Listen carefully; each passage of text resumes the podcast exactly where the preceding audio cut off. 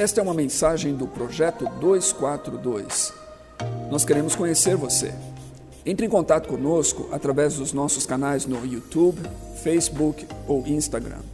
Será um prazer caminhar com você. Vamos acompanhar agora a mensagem. Nesse, nesse mês, a gente está refletindo sobre, esse, né, debaixo desse tema é, renovo. E como eu disse, esse tema renovo é um tema que, desde o início da pandemia, na verdade, nós tínhamos é, pensado nele. E estávamos aguardando o momento para que nós pudéssemos compartilhar ah, essa série. E chegou esse momento, hoje é a terceira reflexão nessa série. E não somente, eu creio que é, chegou no momento certo, é, a espera né, demorou, quando vai ser, quando vai ser, mas chegou no momento certo.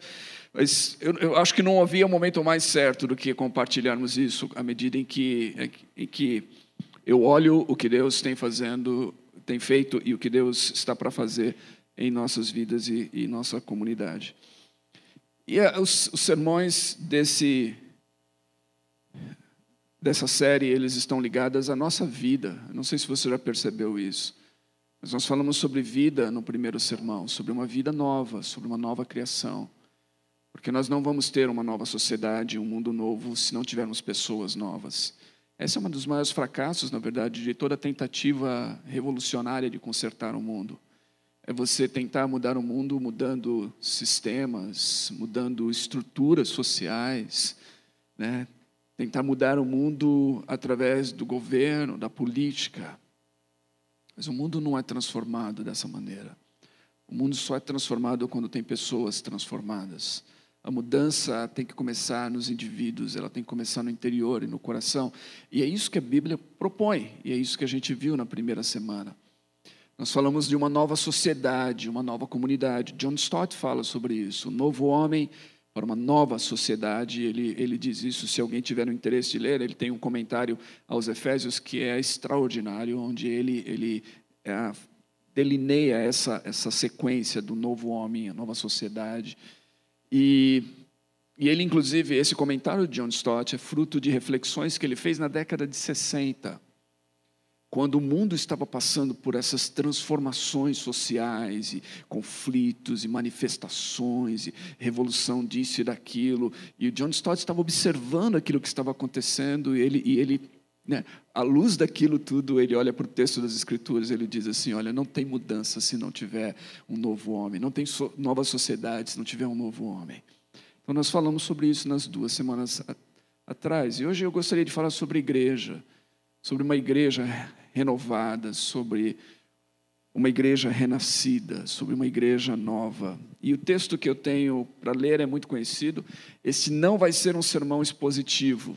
Eu gosto de pregar de maneira expositiva, esse não vai ser um sermão expositivo, mas, mas eu quero ler um, uma porção que eu não vou né, expor versículo por versículo e todas as ideias do texto, mas eu vou extrair dele algumas, alguns dos elementos que eu quero compartilhar com vocês. Então, o texto é Efésios capítulo 4, dos versículos 1 a 16, que é uma sequência daquilo que nós vimos na semana passada. Efésios 2, capítulo 3, a gente vai mencionar um pouquinho hoje. Em Efésios 4, Paulo diz assim: Como prisioneiro do Senhor, rogo-lhes que vivam de maneira digna da vocação que receberam Sejam completamente humildes e dóceis, e sejam pacientes, suportando uns aos outros com amor. Ou seja, Paulo está apelando para esse novo homem, para que esse novo homem tenha novas atitudes, e isso só é possível de fato com um novo homem é, cheio do Espírito Santo. É impossível, né? o que ele está dizendo aqui são coisas que são fruto do Espírito na nossa vida.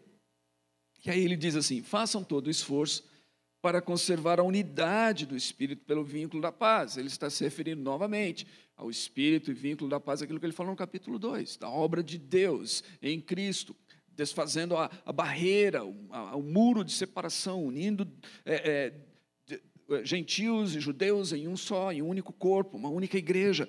Esse vínculo, essa unidade é a ação novamente do Espírito. Só o Espírito pode unir pessoas diferentes em um único corpo. Nós falamos na semana passada dessa família espiritual. Só o Espírito pode fazer isso. Só o Espírito pode fazer com que pessoas de etnias diferentes, muitas vezes que estiveram em conflitos durante anos, possam se é, é, unir numa única igreja, em um único corpo, serem irmãos e irmãs em Cristo.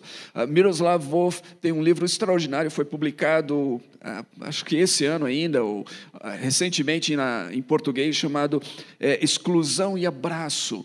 E, e, e, ele, ele escreve a partir da experiência dele mesmo e do seu povo é, na antiga Iugoslávia. E ele fala sobre aqueles conflitos que, que estiveram presentes lá é, e que foram conflitos étnicos e limpeza, né, o genocídio que aconteceu ali, uma tentativa de um genocídio. E, e ele fala sobre isso, você olhar para aquilo que seria, para aquele que seria o seu inimigo com os olhos de Cristo. Só Cristo torna possível. Essa, essa, essa, unidade que Paulo está falando aqui é a unidade do Espírito, esse, essa paz é a ação do Espírito, é o shalom de Deus. E aí ele fala, então, façam todo esforço para conservar isso.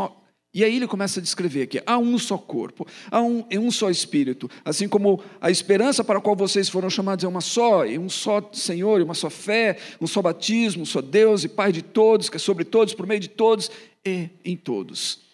E a cada um de nós foi concedida a graça, conforme a medida repartida por Cristo. Por isso é que foi dito. Quando ele subiu em triunfo às alturas, levou cativo muitos prisioneiros e deu dons aos homens. Ele está citando aqui do Salmo 68. O que significa ele subiu, senão que também havia descido às profundezas da terra? Aquele que desceu é o mesmo que subiu acima de todos os céus, a fim de encher todas as coisas. Novamente, Paulo está falando aqui a referência aqui, e usando o Salmo 68 para dizer que tudo isso que aconteceu, essa graça de Deus que foi repartida conosco, é fruto da obra de Cristo, daquele que morreu. E na sua morte ele foi sepultado, e é isso que diz assim: ele, ele ter descido. E, mas ele ressuscitou, ele ressuscitou novamente. Então, é, é a obra de Cristo é que ele está dizendo aqui. Portanto, no versículo 11, ele diz que ele, Jesus, designou uns para apóstolos, outros para profetas, e outros para evangelistas, e outros para pastores e mestres, com o fim de preparar os santos para a obra do ministério, para que o corpo de Cristo seja edificado, até que todos alcancemos a unidade da fé e o conhecimento do Filho de Deus e cheguemos à maturidade, atingindo a medida da plenitude de Cristo. O propósito é que não sejamos mais como crianças levados de um lado para o outro pelas ondas, nem jogados para cá e para lá por todo o vento de doutrina e pela astúcia e esperteza de homens que induzem ao erro. Antes, seguindo a verdade em amor, cresçamos em tudo naquele que é o cabeça, Cristo. Dele todo o corpo ajustado e unido pelo auxílio de todas as juntas cresce edifica, e edifica-se a si mesmo em amor na medida em que cada parte realiza a sua função. Então, nessa essa última parte do texto, não, eu sou tentado a parar aqui e ficar falando, porque é um texto extremamente rico, mas essa última parte do texto, é, Paulo está falando claramente da igreja aqui, quando ele fala das funções da igreja que foram dadas pelo Senhor Jesus, diferentes funções de apóstolo, profeta, mestre, evangelista, pastores, que são funções para para a igreja, e são funções para preparar os santos, para preparar a igreja, os filhos de Deus, essa comunidade, para a obra do ministério. É, é, bem interessante que geralmente essas pessoas são chamadas de ministros, e a palavra ministro é servo, mas elas, elas foram dadas por Cristo para que elas possam preparar a comunidade para o serviço. Ou seja, nós existimos para o serviço como igreja. Isso é muito importante sermos lembrados. Para servir, até que todos alcancemos a plenitude, a maturidade, e não sejamos mais como crianças. Hoje em dia a gente vê tanta tanta criancice, se eu puder usar essa expressão, tanta gente sendo levada tão facilmente de um lado para o outro por ventos de doutrina e pela astúcia de, de, de, pessoas que não temem a Deus e que distorcem a verdade e que induzem ao erro. Mas nós não queremos isso. Nós queremos ter uma fé sólida, uma fé firme. Nós queremos ter uma confiança plena em Cristo e discernirmos a verdade do erro. Porque existe uma diferença, né? É, é, nessa época de relativismo é, em que a gente vive, as pessoas tendem a falar de é, a verdade ser algo relativo, é verdade para você, pode não ser para mim e tudo mais. Só que é, cada vez mais a gente está, e eu espero que a sociedade compreenda isso. Eu estava ouvindo um, um, um teólogo que eu gosto muito, em que ele diz que nesse novo tempo, nessa nova época, talvez com todas essas causas que o pessoal está batalhando, e ele fazia referência até ao movimento Black Lives Matter nos Estados Unidos, e, e, e ele estava falando assim: com tudo isso, ele, ele, ele espera que as pessoas entendam que é necessário que tem verdades que são absolutas, porque se não houver uma verdade absoluta, você não pode defender causa alguma, porque se a verdade é relativa, então você não tem direito de falar que, por exemplo, Black Lives Matter, porque elas podem importar para você, mas pode não importar para o outro se isso é relativo. Isso só tem sentido de ser se de fato houver coisas que nós podemos dizer, isso é certo e isso é errado, e, e isso é certo em todo tempo, em toda época. Ele diz assim: se, se a verdade e, e aquilo que é certo está condicionado a um certo contexto, uma certa época, uma certa cultura, então você não tem como justificar certas coisas ou, ou condenar outras. Por exemplo, todo esse movimento de revisionismo histórico, de você condenar erros do passado, não faz sentido, a menos que você possa dizer que aquilo que é certo hoje também era certo lá no passado e o que as pessoas fizeram foi errado lá naquela época, tanto quanto é errado hoje. Ou seja, tudo isso, gente é, é, são reflexões importantes, né? A gente não tem tempo, eu, eu acho que eu dei um, uma desviada aqui do meu rumo, mas elas são importantes porque se as pessoas não pensam nessas coisas, elas são facilmente levadas e induzidas ao erro. São como crianças, essa geração como crianças, né? Que vão de um lado para o outro, de um lado para o outro, não tem firmeza nenhuma, não sabe o que crer. Hoje crê no negócio, amanhã crê no outro, não sabe o que crer. Mas nós não devemos ser assim. E é para isso que a igreja existe, é para isso que a palavra de Deus existe, é para isso que o Senhor deu à igreja certas funções de pessoas que se dedicam a instruir, a preparar, a ensinar a igreja. A igreja é o cumprimento do propósito de Deus. No capítulo 3, Paulo diz isso. É, é, novamente, é belíssimo isso, porque ele coloca a igreja nesse, nesse centro do propósito de Deus. Para muitas pessoas, hoje a igreja é uma coisa descartável não tem valor algum, mas para Paulo não. A igreja é o corpo de Cristo, a igreja é a noiva de Cristo. A igreja é o cumprimento desse mistério. Paulo diz que, que é um mistério que esteve oculto das gerações passadas, mas foi revelado. E, e, e, e que, que mistério é esse? O mistério é a igreja. O mistério é que Deus planejou unir em um só corpo judeus e gentios. E onde isso acontece? Na igreja, como nós vimos no capítulo 2. Ele fala assim, versículo 10 capítulo 3, a intenção dessa graça era que agora, mediante a igreja, a multiforme sabedoria de Deus se tornasse conhecida dos poderes e autoridades nas regiões celestiais. Ou seja, a igreja é testemunha de Deus não só para esse mundo, mas é testemunha de Deus para os poderes nas regiões celestiais, para os anjos. Deus revela algo extraordinário através da igreja de acordo com o seu eterno plano que ele realizou em Cristo Jesus, nosso Senhor, e por intermédio de quem nós temos livre acesso a Deus em confiança e plena fé nele. Ou seja, a igreja faz parte desse cumprimento do plano eterno de Deus. Deus planejou isso. Nós não estamos aqui por acaso, nós somos é, é, o cumprimento do plano de Deus, o que Paulo fala. Então a igreja tem muita importância. E ao falar sobre a igreja hoje, eu quero que começar estabelecendo isso, a importância da igreja no plano de Deus. Agora nós vamos falar sobre renovação da igreja. A igreja precisa se renovar. Ela precisa se renovar a cada nova geração. Mas para renovar a igreja, nós, nós temos que tomar cuidado e eu tenho lido muito disso nos últimos, sei lá, eu quantos anos, na verdade, eu não sei quanto tempo, porque eu me interesso muito por, por esse tema. Mas vocês que são mais velhos aqui no projeto 242, se lembram que nós passamos por vários momentos aqui, desde que nós começamos lá no prédio, em janeiro de 1998. É, faz tempo. Ah, nós tínhamos uma visão, nós tínhamos um sonho, nós tínhamos um desejo ao nos reunirmos ali naquele flat, um grupo pequeno né, de pessoas, o pessoal, a maioria, todo mundo vestido de preto, e subia ali, pegava o elevador e subia naquela, e ficava lá, e a gente tinha um sonho, de igreja naquela época. É, eu estava vendo algumas das fotos daquele tempo hoje, é bem interessante. E depois saímos ali, fomos para Vila Mariana e, e, e né, tentando discernir certos momentos. E, e em algum momento, inclusive, a gente estava lá e o pessoal e a gente pensava mesmo né, nesse movimento de igreja emergente, e, e, e esse parte, parte desse movimento era, era um processo de desconstrução, inclusive de algumas coisas e tudo. E a gente estava tentando encontrar um caminho.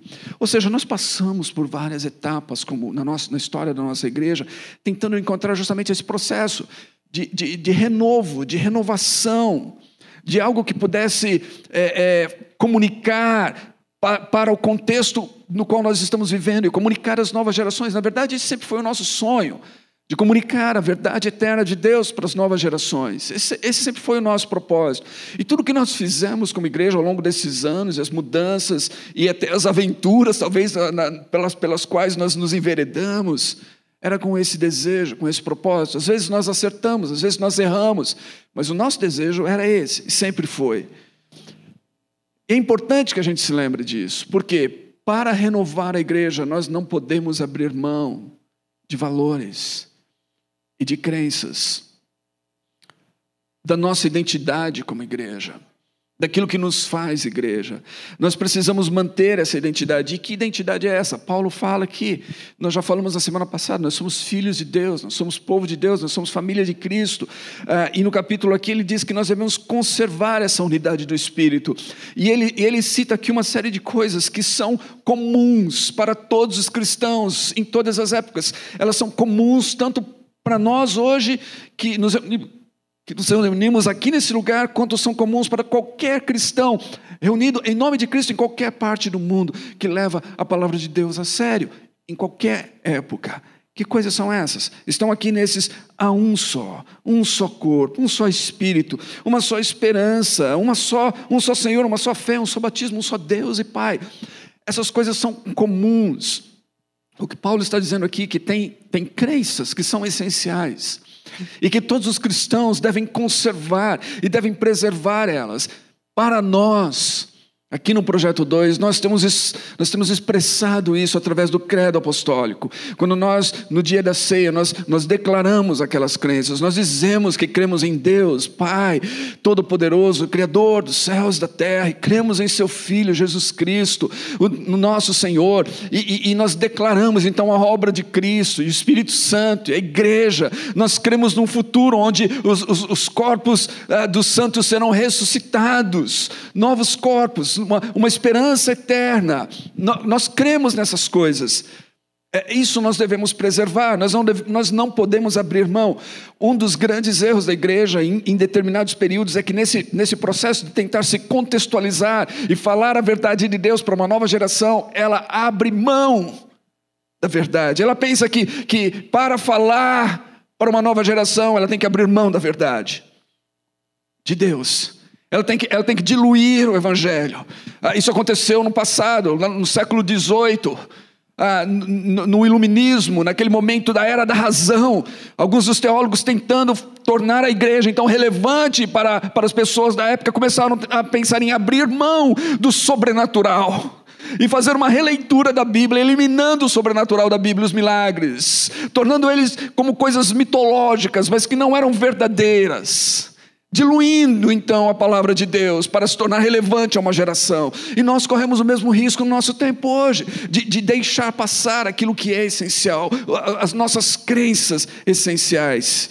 Ah, tem pessoas hoje, eu estava ouvindo ah, um, um pregador, essa semana ainda, é, envolvido justamente num processo de desconstrução da fé e tudo, tentando ser relevante para, uma, para, para um tipo de pessoa, um público, em que ele, ele, ele literalmente, ele, ele diminuía, fazia pouco caso do credo apostólico e dizia: olha, isso daí serviu lá no passado, mas não serve para a gente hoje. Se essas coisas não servem para a gente hoje, então nós estamos abandonando a fé, nós não estamos conservando, nós não estamos preservando, nós estamos abrindo mão da verdade. Nós estamos diluindo tudo isso para tornar a mensagem mais é, é, é, aceita, né? Para que as pessoas possam digeri-la melhor, porque às vezes a mensagem não é tão, não é tão fácil. Ah, Tem um artista norte-americano que tinha uma música que ele dizia assim que a verdade não é sexy. Ela não é, não é tão fácil. Às vezes ela é dura, às vezes ela nos confronta. E na verdade, se ela nunca nos confrontar, então tem algum problema com isso. Se a palavra de Deus existir apenas para afirmar os nossos desejos, as nossas paixões, os nossos gostos, então tem algum problema. Já não é mais palavra de Deus, na verdade é alguma coisa que nós inventamos para nós. Se Deus nunca nos confrontar com a realidade, então que Deus é esse? É um Deus que nós criamos a nossa imagem e semelhança. Não é o Deus das Escrituras. Então, nós, nós ao falarmos de, de renovar a igreja, tem uma coisa que nós não podemos abrir mão: é aquilo que nós cremos. As nossas crenças essenciais. Isso é algo que nós não podemos, em momento algum, abrir mão. E como eu disse, elas estão no, no credo apostólico. A nossa identidade como igreja. A nossa identidade como igreja não é ser, por mais, por mais carinhoso que seja esse termo usado por algumas das crianças aqui do bairro, a nossa identidade como igreja não é ser uma igrejinha. Ok? É um termo carinhoso, mas é nossa, não é a nossa identidade. Por quê? Porque não é o propósito de Deus. Nós lemos aqui no texto, o propósito de Deus é que, que nós possamos crescer, não só individualmente, mas como corpo. E eu quero dizer uma coisa, eu vou ler, porque eu escrevi isso e eu, eu, eu, eu, eu quero eu quero ler exatamente as minhas palavras aqui. Nossa identidade é ser uma igreja que olha ao redor e não está contente enquanto houver pessoas que precisam ser amadas, acolhidas, alcançadas pelo amor de Deus. Ou seja, se tiver pessoas que precisam da graça, do amor de Deus, do abraço de Deus ao nosso redor, nós não podemos estar contentes em sermos uma igrejinha enquanto elas estão lá. Nós temos que alcançar essas pessoas, nós temos que fazer todo o esforço. Enquanto houver alguém que precisa de Cristo, nós temos uma missão e uma tarefa nesse mundo. Nós não podemos limitar isso por nossas preferências de conforto, de nos sentirmos como uma família, que todo mundo conhece o nome de todo mundo, que está todo mundo ali é legalzinho, uma pequena panela. Não. Nós temos que incluir mais gente nessa panela, e mais gente, e mais gente, enquanto houver pessoas que precisam desse evangelho e dessa mensagem. Então, nossa identidade não é ser uma igrejinha, ok? É ser igreja de Cristo. Igreja de Cristo existe aqui para uma missão e para um propósito alcançar pessoas. É para isso que Deus nos deixou aqui. É para crescermos em Cristo e para crescermos em número. É isso que a gente vê em Atos 2, naquela igreja que, da qual nós tiramos o nosso nome. Diz que o Senhor acrescentava a cada dia aqueles que eram salvos. Nós queremos uma igreja onde nós vemos o Senhor acrescentando, mas isso só vai acontecer se nós tivermos uma atitude de querer isso, de desejar isso, de orar por isso, inclusive, de buscar isso, de nos mobilizar para isso nesse tempo em que nós vivemos. O evangelismo é extremamente importante, nós não podemos abrir mão dele. Falar de Cristo a outras pessoas é extremamente importante, porque tem muita gente que não conhece Cristo, conhece uma, uma, uma caricatura distorcida de Cristo, que ouviram na televisão, ou de algum pregador que prega um outro evangelho, ou alguma coisa assim, mas não conhecem Jesus de verdade, e nós precisamos comunicar isso. Ah, nós precisamos também preservar esse propósito de Deus, né, que é justamente ah,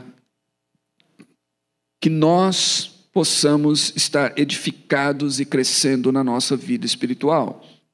Então, nós não podemos abrir mão disso nos versículos 12 e 13, ele fala desse propósito, a fim de preparar os santos para o ministério, para que o corpo seja edificado até que todos alcancemos a unidade da fé e o conhecimento do Filho de Deus e a maturidade de Cristo. É isso.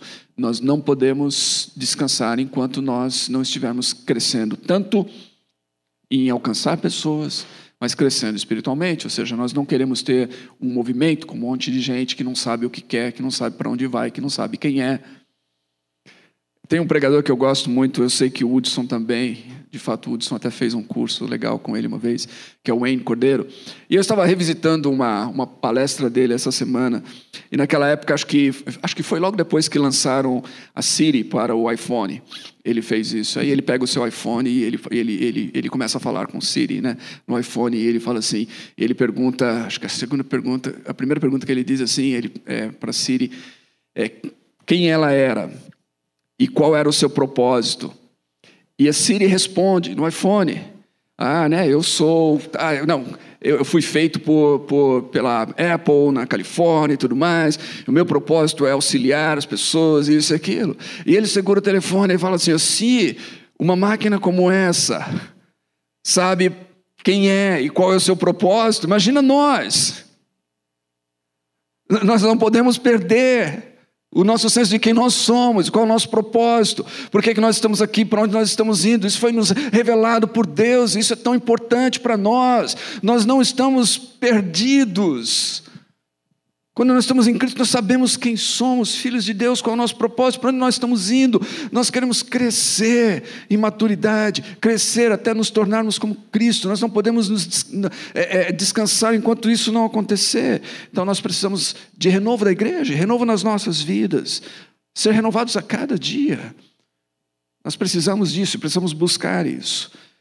Quando falamos de renovo na igreja, então, não é nas nossas crenças, não, não são os nossos valores, não é a nossa missão, o nosso propósito, mas são formas. Eu quero dar um exemplo de formas. Porque formas são coisas que, que a igreja usa em determinados momentos na sua história, em determinado contexto. E a forma ela serve para aquele momento e depois muda a, a cultura, muda a época, muda o tempo, e aquela forma se torne obsoleta, inútil. E isso tem acontecido muitas vezes na história da igreja. Por exemplo, bancos. Né? Os bancos. Tem igrejas que travaram batalhas ferrenhas. Tem igrejas hoje, até hoje, que travam, batalhas ferrenhas para se livrarem dos bancos. Aqueles bancos que nós tínhamos aqui, alguns deles que nós compramos aqui no, na loja de imóveis usados, que o Hudson detestava. Aqueles bancos, tem igrejas que que, que travam batalhas tremendas, porque aquilo é parte da, da, da, essência daquela igreja, da história daquela igreja, do, do, que é ser igreja, e eles não podem se livrar. Então, então quando o pessoal pensa em, em atualizar, pô, os bancos ficaram velhos, duros e tudo mais, vamos colocar cadeira.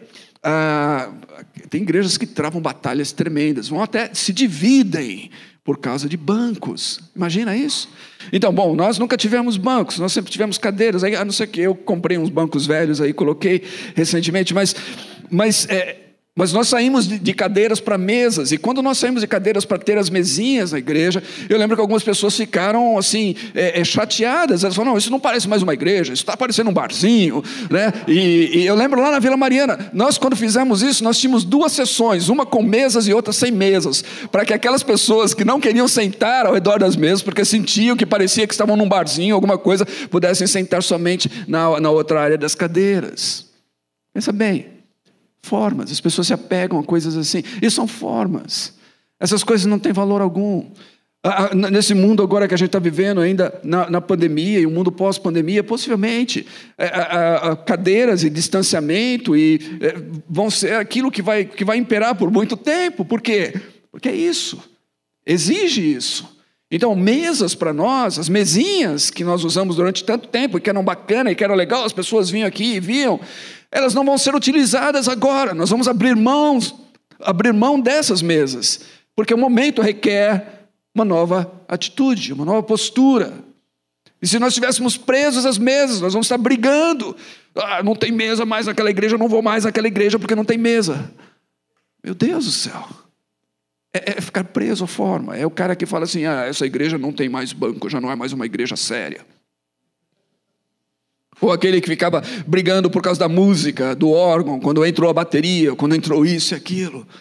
Todas essas coisas, então, isso são formas, gente. Até mesmo, eh, eu quero dar um exemplo maior do que isso. A, a, a, famosa EBD, Escola Bíblica Dominical, serviu seu propósito e serve, mas é uma forma, ela não é uma coisa bíblica. O que é bíblico é o ensino, não a maneira como você faz. Então, em alguns momentos da história da igreja, é, e talvez em alguns lugares, essa forma ela, ela, ela seja ah, boa e sirva as pessoas. Em outros contextos, ela não consegue servir, as pessoas não conseguem se reunir dessa maneira. E que, que você vai fazer? Você vai abandonar o ensino? Não, você tem que descobrir novas formas de prover o ensino e a educação para as pessoas da igreja, a educação bíblica, e não ficar preso a uma forma de fazê-lo.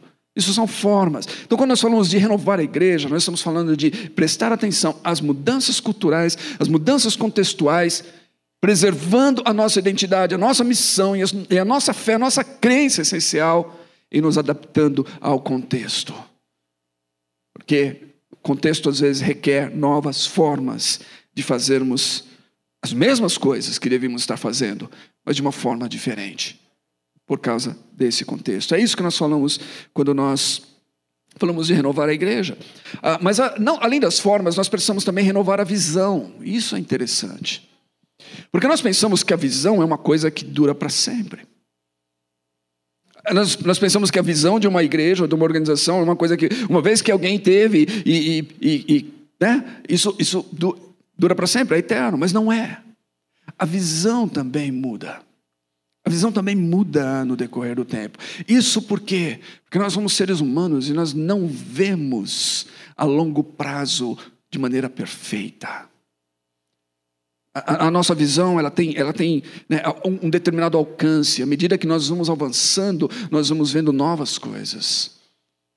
E, e isso é importante.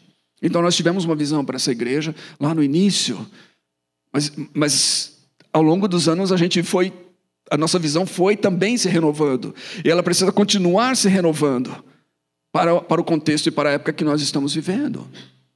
Então a visão, as pessoas, ah, a igreja perdeu a visão. Não, Toda igreja, na verdade, perde, de certa forma, mas é, a igreja precisa atualizar a sua visão dentro do seu contexto e da sua época. Há duas coisas que podem realmente é, interferir na visão. Uma delas é o sucesso. É quando uma igreja tem uma visão e ela alcança aquela visão plenamente e aí ela se acomoda porque ela alcançou aquilo. Então, esse sucesso de ter alcançado aquilo que, que foi sonhado, que foi envisionado, que foi transmitido, que empolgou as pessoas, de repente pode ser o maior inimigo dessa comunidade de fé e dessa igreja. E muitas igrejas têm sucumbido a isso, muitas delas. Mas o fracasso também, quando a igreja sonha, quando ela planeja, quando ela investe, quando ela desafia, quando ela motiva, empolga, inspira com uma visão e tudo mais, e todos embarcam naquilo e passam-se o tempo e aquilo não torna-se realidade, e isso pode criar uma atitude de cinismo nas pessoas, onde elas se contentam então em viver a, a vida e a experiência eclesiástica é, de, de maneira acomodada também e, e cínica e, e, elas se acomodam a um certo nível de mediocridade, onde elas simplesmente estão indo, mas não tem mais um senso de propósito. Por isso, a visão precisa ser renovada, tanto quando há sucesso, quanto quando há fracasso. De tempos em tempos, é preciso repensar e olhar e ver o que é que Deus está falando para nós hoje, ah, o que, é que para onde nós estamos indo, o que, é que Deus deseja de nós, quem nós seremos nesse novo tempo e quem nós seremos daqui 5 e 10 anos. Então, isso precisa ser renovado. Forma e visão. O que nos impede de, de renovar? Uh, o Wayne Cordeiro, nesse, nessa palestra que eu estava ouvindo essa semana, ele, ele diz o seguinte: que os dois, o que os maiores inimigos do renovo são, em primeiro lugar, o medo de mudança, em segundo lugar, relutância, em terceiro lugar, procrastinação. Medo de mudança. Tem pessoas que têm medo de mudança. Isso serve para a igreja, isso serve para, nós aqui como igreja, como corpo, como corpo, mas isso serve também para para você, como indivíduo, como pessoa. Às vezes você precisa de uma mudança na sua vida e você tem medo disso. Porque mudança é se arriscar, é enfrentar o novo, uma, no, uma nova, um novo contexto, uma nova realidade. Isso, isso é arriscado. Você não tem todas as certezas que vai dar certo. Quer ver uma grande mudança na, que acontece na vida de muitas pessoas? É o casamento. Então, quando você casa com alguém, você está, você está é, abraçando uma nova vida, com uma outra pessoa, uma nova realidade, um novo, há uma, uma grande mudança, onde duas pessoas que eram solteiras se tornam agora casadas, uma só. E, e por mais que a gente é, sonhe, deseje e precisamos trabalhar muito para que esse casamento seja algo permanente, duradouro, até o fim de nossas vidas, nenhum de nós tem 100% de garantia de que aquilo que nós imaginamos realmente vai dar certo. É algo arriscado. Há surpresas no caminho. E a gente tem que se adaptar a essas surpresas. Então, às vezes, as pessoas têm medo disso. Tem medo de casar. Quantas pessoas, eu já aconselhei pessoas que, quando está chegando perto do casamento, elas ficam com muito medo. Porque elas se dão conta dessa realidade. Elas ficam com muito medo desse passo. E tem tantas outras coisas. Então, o medo da mudança. Segundo, é relutância, é você ficar hesitando, é você ficar é, é, resistindo à mudança, justamente por causa do medo. Né? E às vezes, numa comunidade como essa, a gente fala de mudança, as pessoas começam a, a colocar uma série de barreiras e isso, uma série de ser e aquilo e tudo mais, porque elas estão com medo, então elas começam a resistir isso. E terceira, procrastinação. Por causa disso tudo, você começa então a procrastinar. Ah, não, não vamos fazer agora, não. Vamos esperar mais um pouquinho. Talvez a gente tenha a, a, resposta disso, daquilo. Talvez a gente vai ter certeza disso, daquilo. Talvez vamos esperar até que a gente tenha tudo, todas as peças no lugar, o quebra-cabeça completo. E aí a gente vai fazer isso. E você vai procrastinando procrastinando. E muitas vezes nesse processo você perde o timing certo de fazer aquilo que deveria fazer. Novamente, isso, isso serve tanto para uma comunidade quanto para a sua vida. Em diferentes, em diferentes áreas da sua vida. Nós precisamos encarar o processo de mudança como algo que deve ser feito muitas vezes na vida.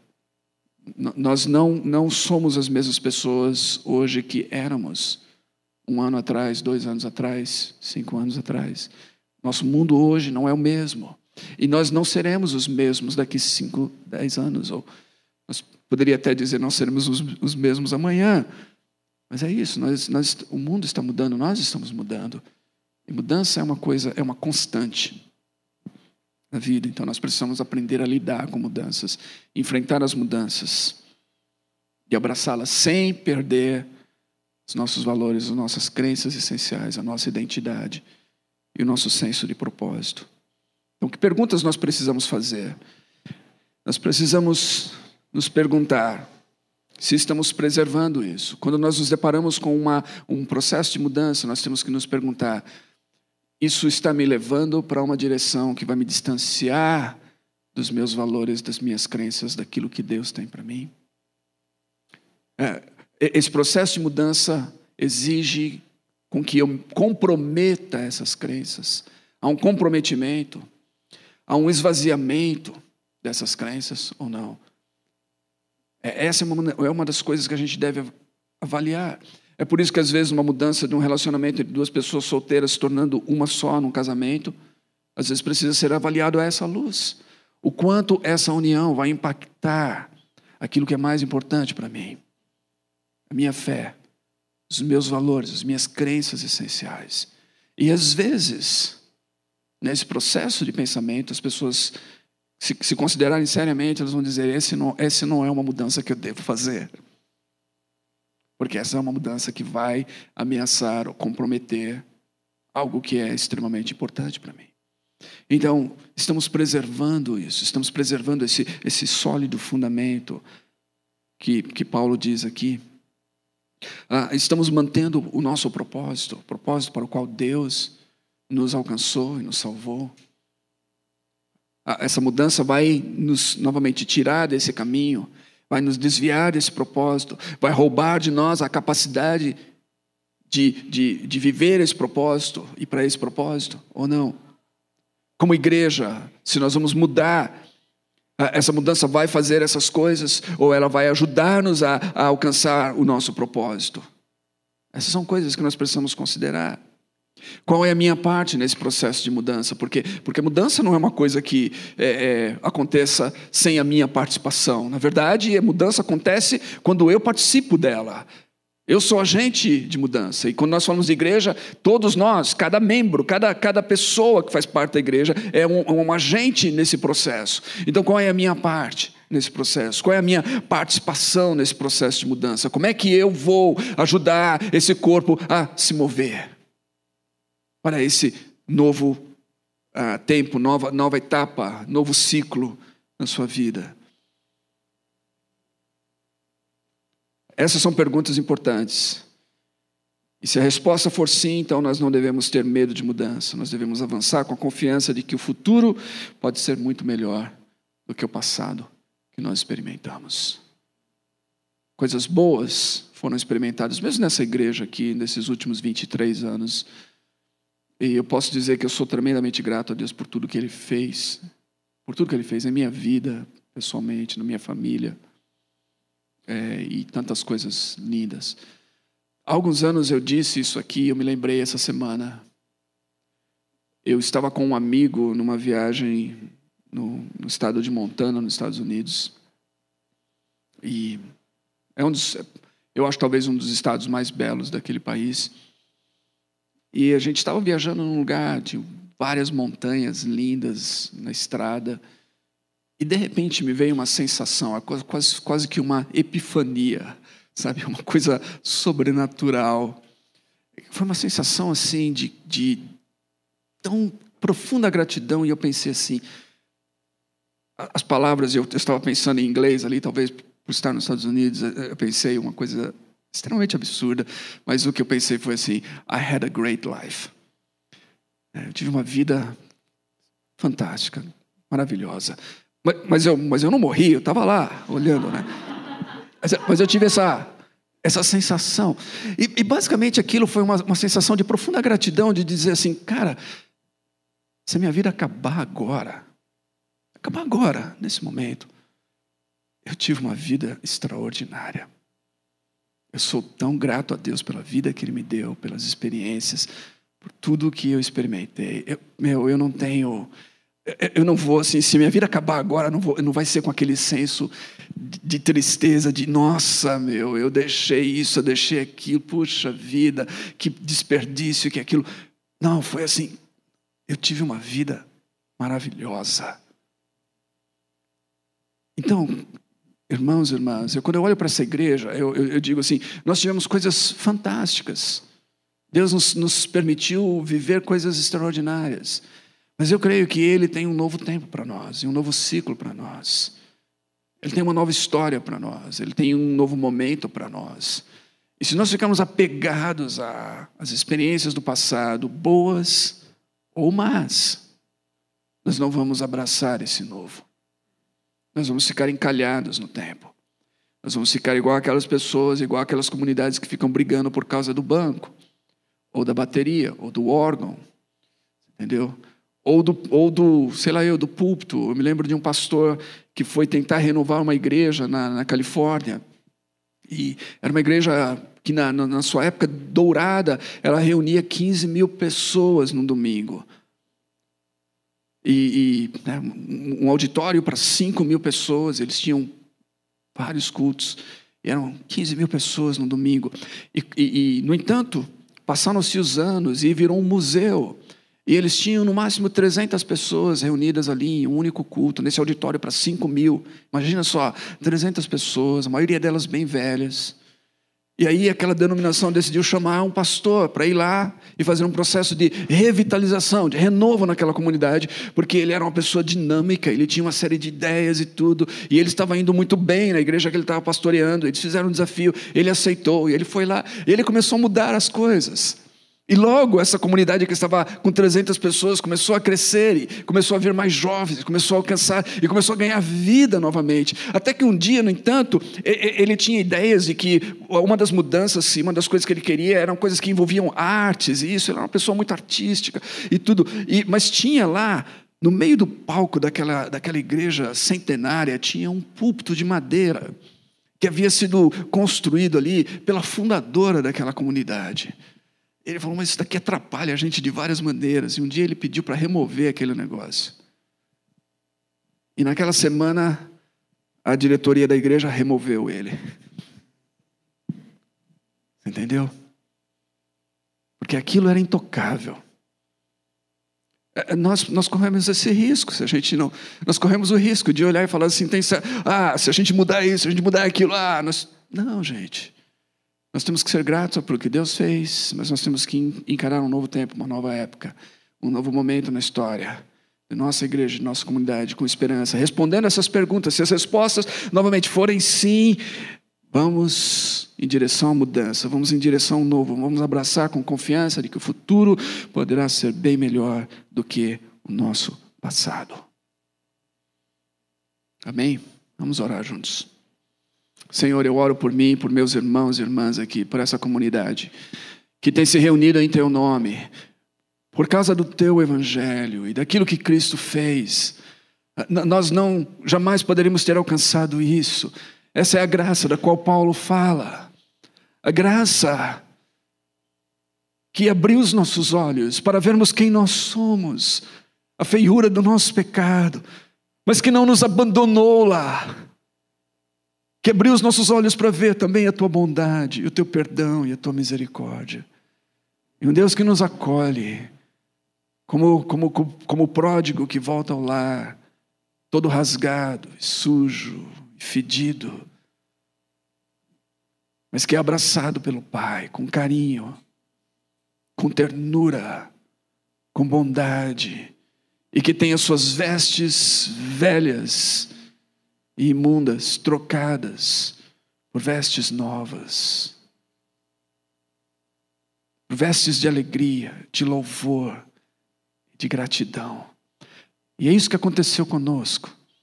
É por isso que nós estamos aqui, é por isso que nós somos igreja, é por isso que nós somos teu povo e família. E Deus, o Senhor quer que nós possamos levar essa mensagem para tantas pessoas nesse mundo. Tem tanta gente ferida, tem tanta gente magoada, tem tanta gente sem esperança, tem tanta gente investindo a sua vida em coisas que não irão trazer-lhes aquilo que elas esperam. Tem tanta gente ainda achando que a mudança virá por meio da revolução armada ou da rosa ou das bandeiras e das passeatas e Deus nós sabemos que não é, essa não é a forma que o Senhor vai mudar o nosso mundo e a nossa sociedade. A esperança está no Evangelho, em Jesus. E nós somos portadores dessa esperança. Então, Deus, eu oro para que o Senhor não permita com que nós, como igreja, fiquemos presos, presos a coisas que, que vão nos impedir de sermos mensageiros dessa esperança nesse mundo hoje.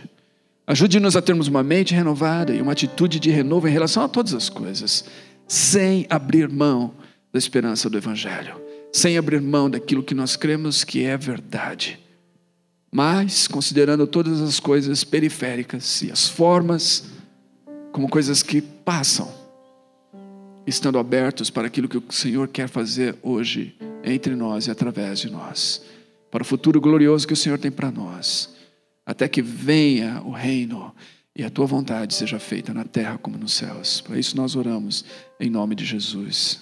Amém.